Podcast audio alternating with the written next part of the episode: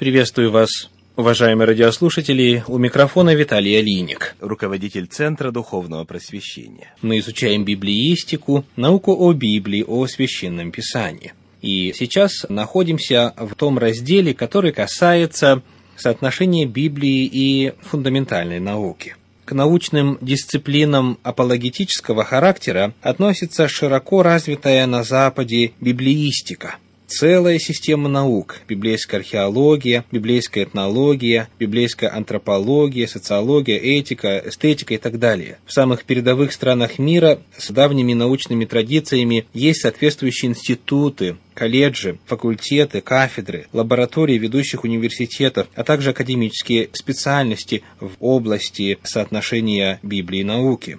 Имеется ряд престижных премий за достижения на стыке Библии и науки. Так, в 1995 году премия Темплтона размером в миллион австралийских долларов была присуждена австралийскому профессору математической физики Дэвису за книгу «Разум Бога», подтверждающую новыми научными данными библейские истины о сотворении мира и человека – преподаватель Мюнхенского института Макса Планка Тайплер, специалист в области той же математической физики, в книге «Физика и бессмертие» вывел доказательства существования Творца теми же методами, какими ученые вычислили свойства электронов доктор физико-математических наук Моррис из Сан-Диего в 1993 году выпустил «Библейские основания современной науки». Помянем также книгу английского ученого Эрнеста «Библия и современная наука», которая была издана в 1982 году.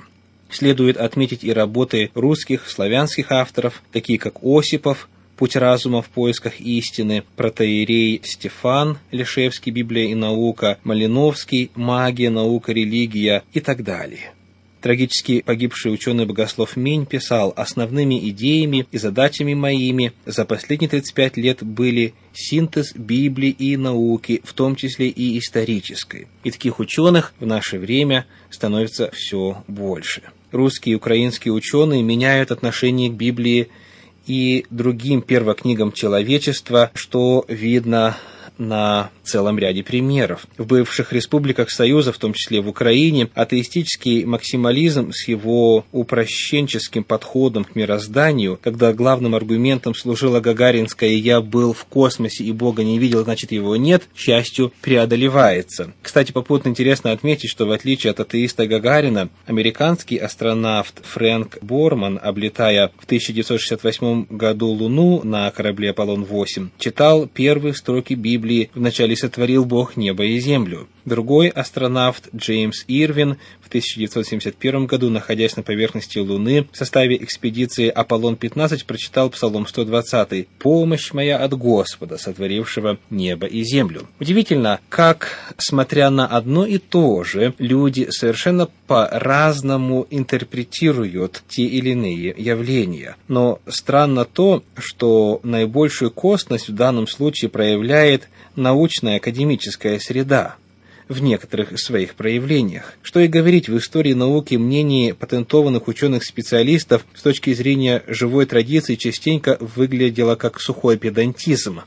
Академическая ученость нередко напоминала вошедшую в поговорку историю из медицинской практики. Операция прошла успешно, но больной умер еще недавно сомневались, да сейчас сомневаются в исторической точности Библии. Патентованные историки, например, ставили под вопрос существование таких библейских лиц, как Саргон, царь сирийский, Валтасар Вавилонский, римский правитель Понтий Пилат, но недавние находки подтверждают одно библейское сообщение за другим. Не так давно ученые, противоречия Библии, утверждали, что Вселенная не имеет начала. Теперь даже школьники владеют более новой научной информацией, опровергающей это утверждение. Астрономические данные ведут к библейскому взгляду о происхождении мира. Детали, естественно, различаются, но основные элементы в астрономическом и библейском толковании творения одинаковы.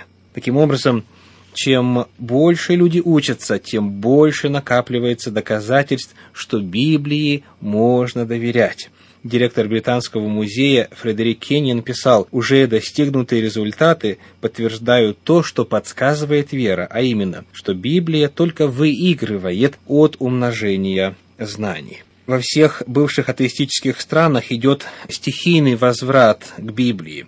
И это у людей, воспитанных и обученных в атеистическом духе.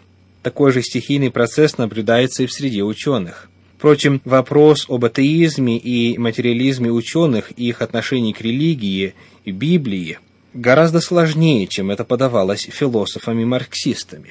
Во-первых, можно считать доказанным на основании многочисленных исследований, что практически все крупные ученые во все времена были верующими людьми. То, что многие ученые были пассивно верующими и не посещали регулярно богослужений, или как в СССР вообще скрывали свою религиозность, рядились в тогу атеиста, очевидно, не может опровергнуть этот тезис. Мне недавно пришлось познакомиться с книгой «Библия и современная наука». Авторы Каныгин Юрий Михайлович, доктор экономических наук, профессор, и Кушерец Василий Иванович, доктор философских наук, профессор, председатель управления общества знаний Украины и так далее. Эти исследователи приводят целый ряд интересных данных, в том числе и касательно того, каков в действительности процент атеистов, людей, абсолютно отрицающих идею Бога в среде ученых. В частности, в этой книге «Библия и современная наука» пишется – Известный ленинский тезис о произвольном переходе ученых на позиции стихийного материализма под влиянием самого исследовательского процесса оказывается надуманным, утверждают исследователи. Подтверждается библейский тезис «атеизм есть неестественная чудовищность». Примером верующих ученых может быть практически весь пантеон мировой науки – Галилей, Коперник, Ньютон, Паскаль, Лейбниц, Эйлер, Ломоносов, Линей, Ампер, Вольт, Дарвин, Менделеев, Мендель, Гаусс, Лебедев, Эдисон, Попов и так далее. А кто-то может сказать, что эти ученые – дети прошедшего времени. Но и в 20 веке был целый ряд крупных ученых – Планк, Эйнштейн, Бор, Борн, Гайзенберг, Павлов, Вернадский, Вавилов, Лузин и так далее, и так далее. Список можно продолжать. Речь не идет об отпевании поклонов в храмах, исполнении религиозных обрядов этими людьми, только что названными. Речь идет об элементе космизма в мировоззрении ученых, о признании целесообразности, разумности, творческого начала во Вселенной. То есть главное положение Священного Писания о наличии Творца – это идея, которую разделяли все перечисленные только что ученые. Для части ученых, игнорирующих обрядовую сторону религии, есть чрезвычайно многое в их мировоззрении, что тем не менее совпадает с библейской позицией, и уж совершенно ясно то, что полностью совпадают позиции касательно первопричины и первоисточника. Знаменитый ученый-химик Берцелиус говорит, вся органическая природа свидетельствует о существовании мудрой цели является продуктом высшего разума. Таким образом, человек призван рассматривать свою высшую способность, способность мыслить в соответствии с существом, которому он обязан своим существованием.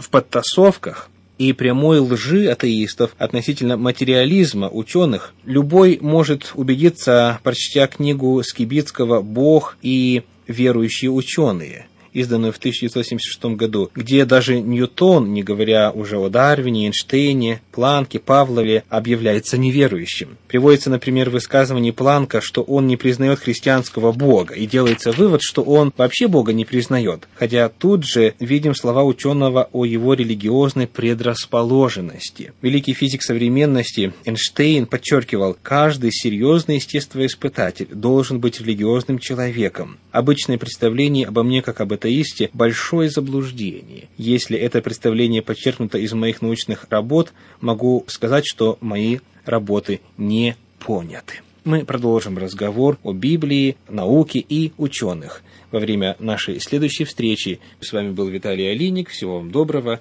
До свидания.